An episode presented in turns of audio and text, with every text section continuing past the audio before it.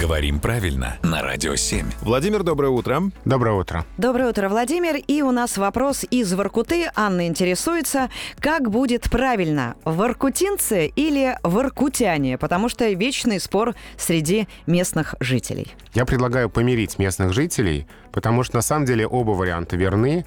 Оба варианта встречаются в художественной литературе, в прессе, в публицистике, и оба варианта есть в словарях. И воркутинцы, и воркутяне. Но вот, пожалуй, главный наш словарь по названиям жителей, он так называется, русские названия жителей, Городецкая Левашова, приводит оба варианта, на первое место ставит воркутинцы. Воркутяне указывают вторым вариантом, но тоже с примерами из газет, из книг и так далее. Хорошо, а если мы пойдем по э, мужчинам и женщинам? Вот здесь проблема некоторая.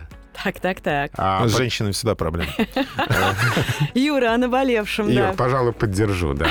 Спасибо. Не, ну подождите, я в меньшинстве, но я не согласна. А с воркутянами попроще, потому что варианты воркутянин и воркутянка есть в словарях. А вот если они воркутинцы, то воркутинка уже не указана. Видимо, поэтому еще вариант воркутяне сохраняется, потому что здесь довольно легко образовать феминитив.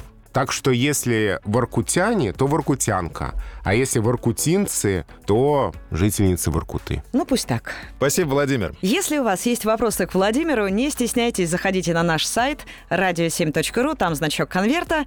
Эм, Пишите, все обязательно разберем.